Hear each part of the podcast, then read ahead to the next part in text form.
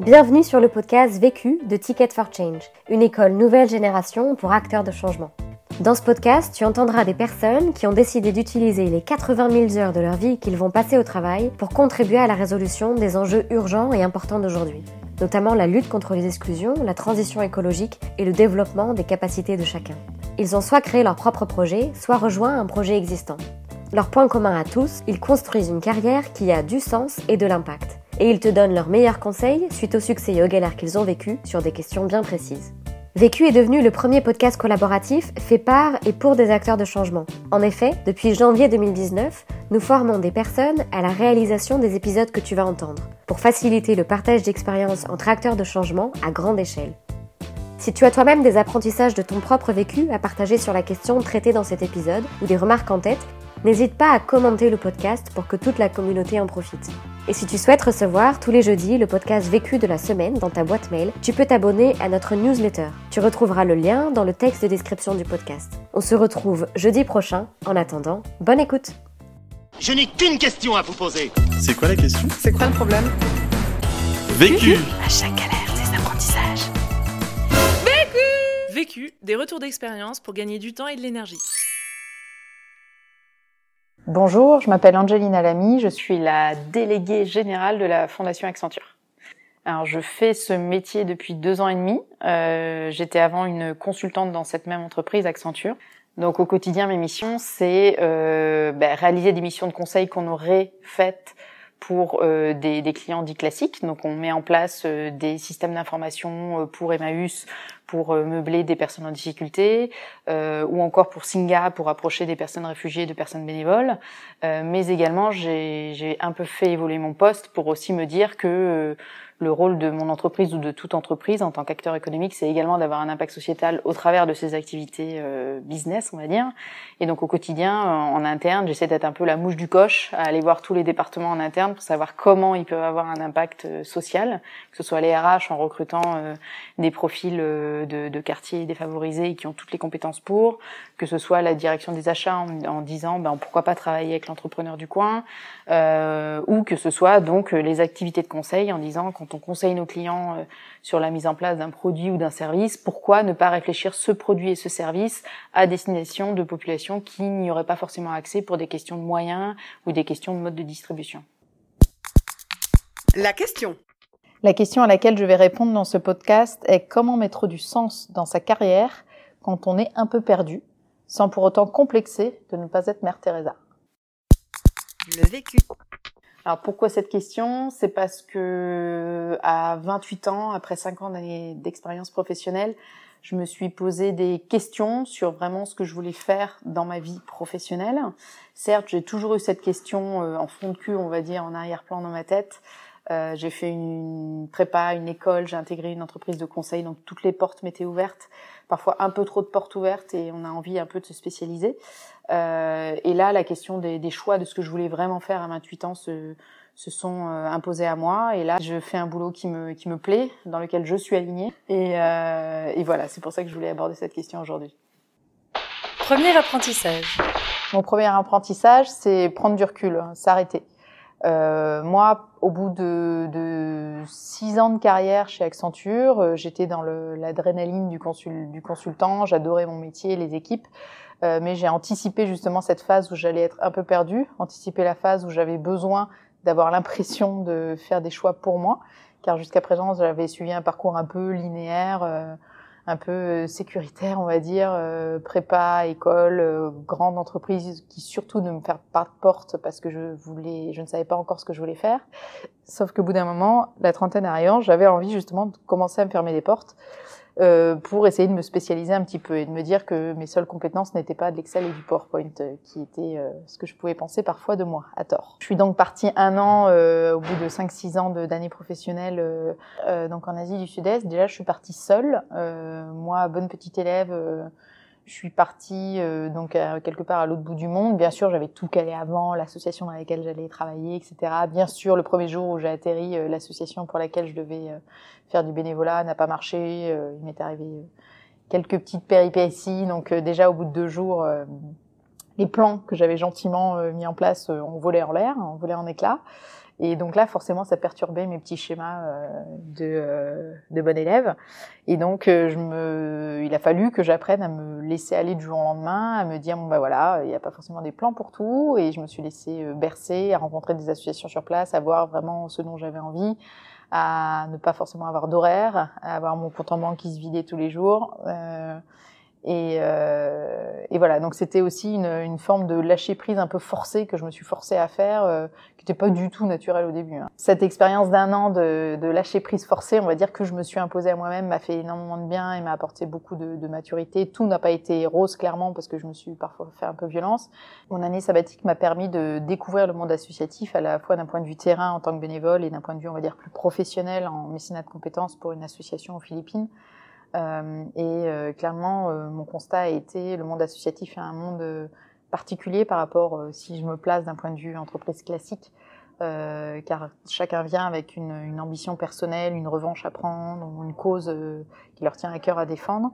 Et euh, ajouter à cela le manque de reconnaissance financière, parce que c'est souvent des personnes qui sont payées, qui sont peu payées par rapport à la cause qu'ils adressent, où ils mériteraient d'être dix fois plus payés euh, sur, euh, sur ce sujet-là. Et donc clairement, euh, d'un point de vue relation humaine, en tout cas, j'ai pas trouvé ça forcément tous les jours évident. Rajouter à cela le, le poids de l'émotion d'aider les bénéficiaires avec qui on est en contact en direct. Euh, donc en fait, dans ma tête, ça a accentué la dichotomie entre euh, bah, l'engagement, c'est perso, c'est bénévolat, et euh, c'est décorrélé de mon travail, et mon travail que, que j'aime tout autant, mais en tout cas qui, qui reste dans le monde du travail et qui ne qui est, qui est, euh, qui est séparé de cet engagement perso. Deuxième apprentissage.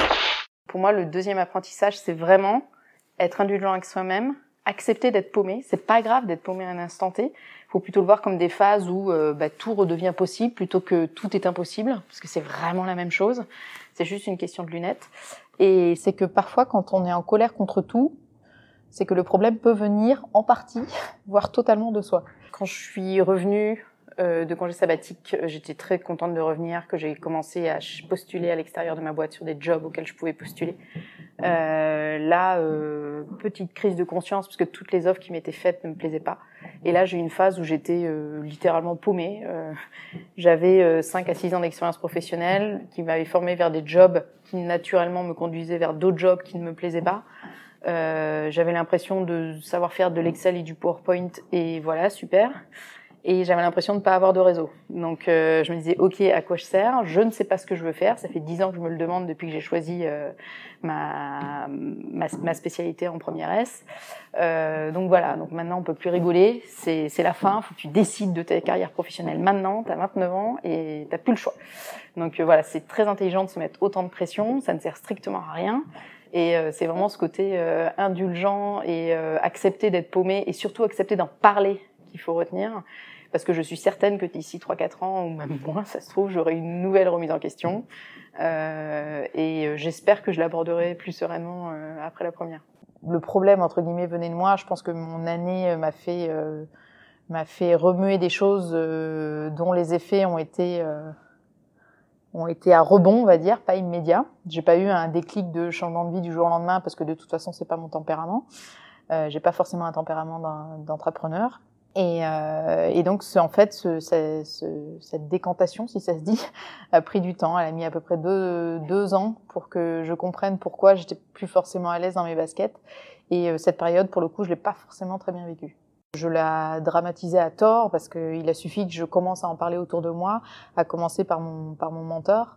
Euh, et en fait, en deux minutes, il m'a ouvert les yeux, il m'a gentiment grondé en me disant que je m'enfermais toute seule dans mes idées euh, préconçues et qu'il suffisait que j'ouvre les yeux euh, et que je rencontre les gens autour de moi, que je leur partage justement mes questions, parce que tout le monde généralement se partage ce type de questions sans forcément en, parler au premier abord, et que c'était le fait d'en parler qui allait, euh, qui allait m'aider à, à avancer c'était plus une opportunité plus que plus qu'une voie de garage en fait qui s'ouvrait à moi. Troisième apprentissage. J'ai donc suivi les conseils de mon mentor et, et, mon troisième apprentissage est donc parler, parler autour de soi, échanger ses questions, échanger euh, ses recommandations. Même si à première vue, euh, parfois on a l'impression de ne pas avoir de réseau, en fait on a toujours un réseau, soit un réseau euh, de fêtes d'amis d'amis, de collègues, d'amis des parents, d'amis des cousins de le réseau professionnel. on pourrait croire que les personnes ne sont pas forcément disponibles pour prendre du temps pour parler de, de, de, nous, en fait, de notre parcours professionnel. Mais en fait, si les personnes, généralement, sont profondément bienveillantes et sont tout à fait disponibles à prendre une heure avec vous, parce qu'ils vous connaissent ou très peu, pour parler de votre parcours, quoi.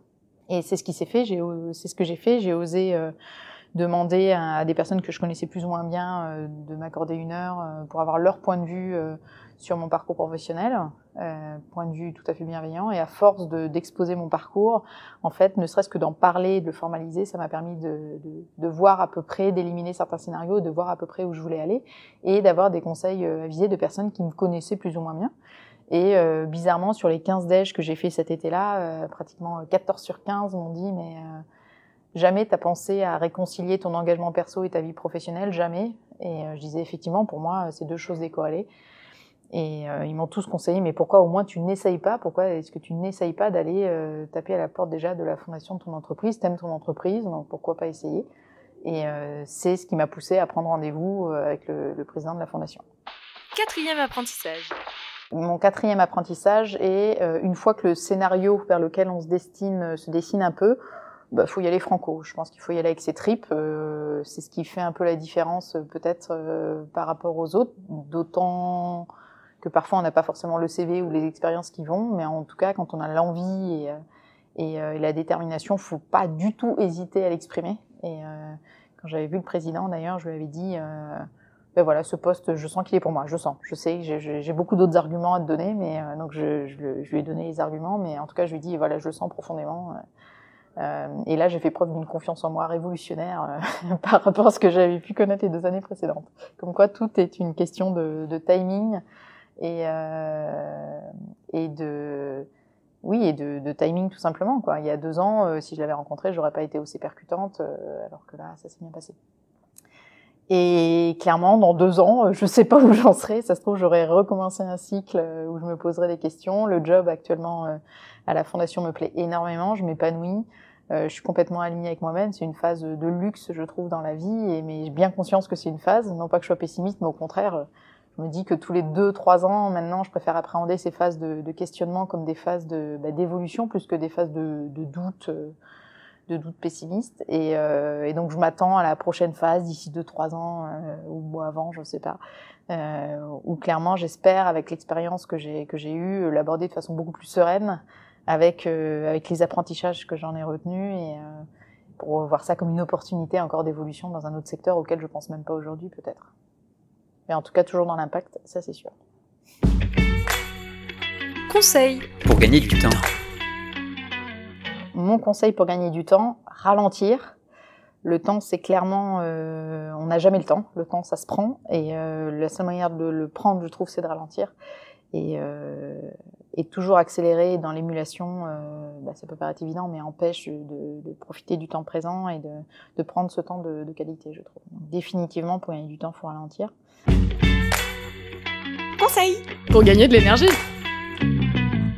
Euh, mon conseil pour gagner de l'énergie, euh, bah, s'écouter en fait, et euh, ne pas hésiter à s'écouter, euh, euh, même sur des petits détails. C'est, ça peut être manger un gâteau au chocolat l'après-midi à 16h parce qu'on a une crève d'envie de chocolat. Ça peut être aller au cinéma tout seul un vendredi soir parce qu'on a envie d'aller au cinéma tout seul un vendredi soir.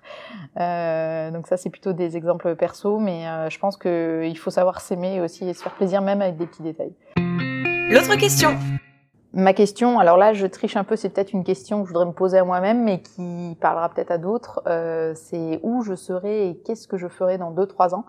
Même si au fond de moi, euh, je me dis qu'il faut surtout pas que je me la pose cette question, car euh, s'il y a cinq ans, j'avais pensé à, à ce que j'allais être ou faire aujourd'hui, j'aurais peut-être pas du tout pensé à ce que je suis en train de faire. Et donc je me serais fermé des portes. Euh, donc vu mon caractère, et c'est peut-être mieux que je, que je ne me pose pas cette question. Vu, vécu, vaincu. Pour plus de vécu, clique vécu.org. Je voulais te dire, euh, tu sais, on, on a tous nos petits problèmes. Vécu. Buy ticket for change.